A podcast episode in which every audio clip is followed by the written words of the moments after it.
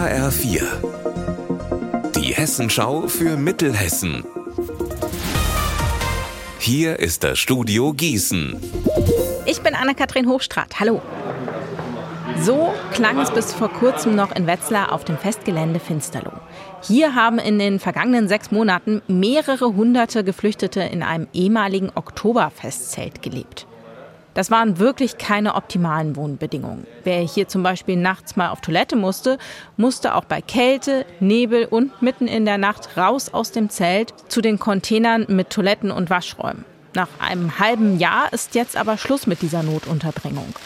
Das Zelt wird seit heute abgebaut. Der Projektleiter des Landkreises für die Sammelunterkünfte, Nikolaus Hartmann, blickt auf die vergangenen sechs Monate mit einem lachenden und einem weinenden Auge zurück. Erstmal das Positive. Es hat alles ganz gut geklappt. Ähm, wir hatten hier wenige Vorfälle, auch wo Polizei kommen musste. Das war wirklich alles im Rahmen.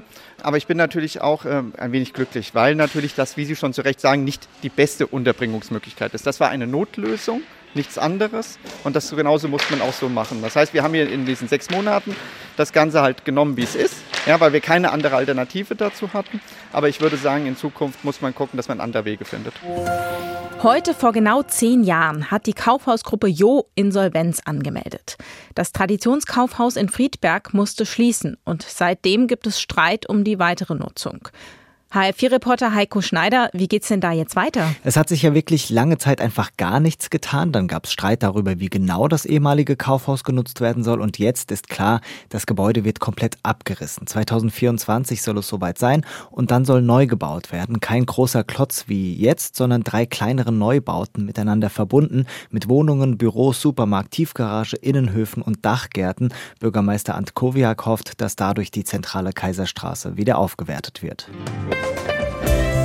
Unser Wetter in Mittelhessen. Nach einem grauen Start zeigt sich jetzt am Montagnachmittag doch nochmal vermehrt die Sonne. Bei 16 Grad in Langgöns, 17 Grad in Gladenbach und 17 Grad in Weilburg. Heute Nacht wechseln sich klarer Himmel und Wolken ab. Richtung Morgen wird es dann aber wieder bewölkter. Der Dienstag wird ganz ähnlich wie heute, allerdings mit mehr Regen. Ihr Wetter und alles, was bei Ihnen passiert, zuverlässig in der Hessenschau für Ihre Region und auf hessenschau.de.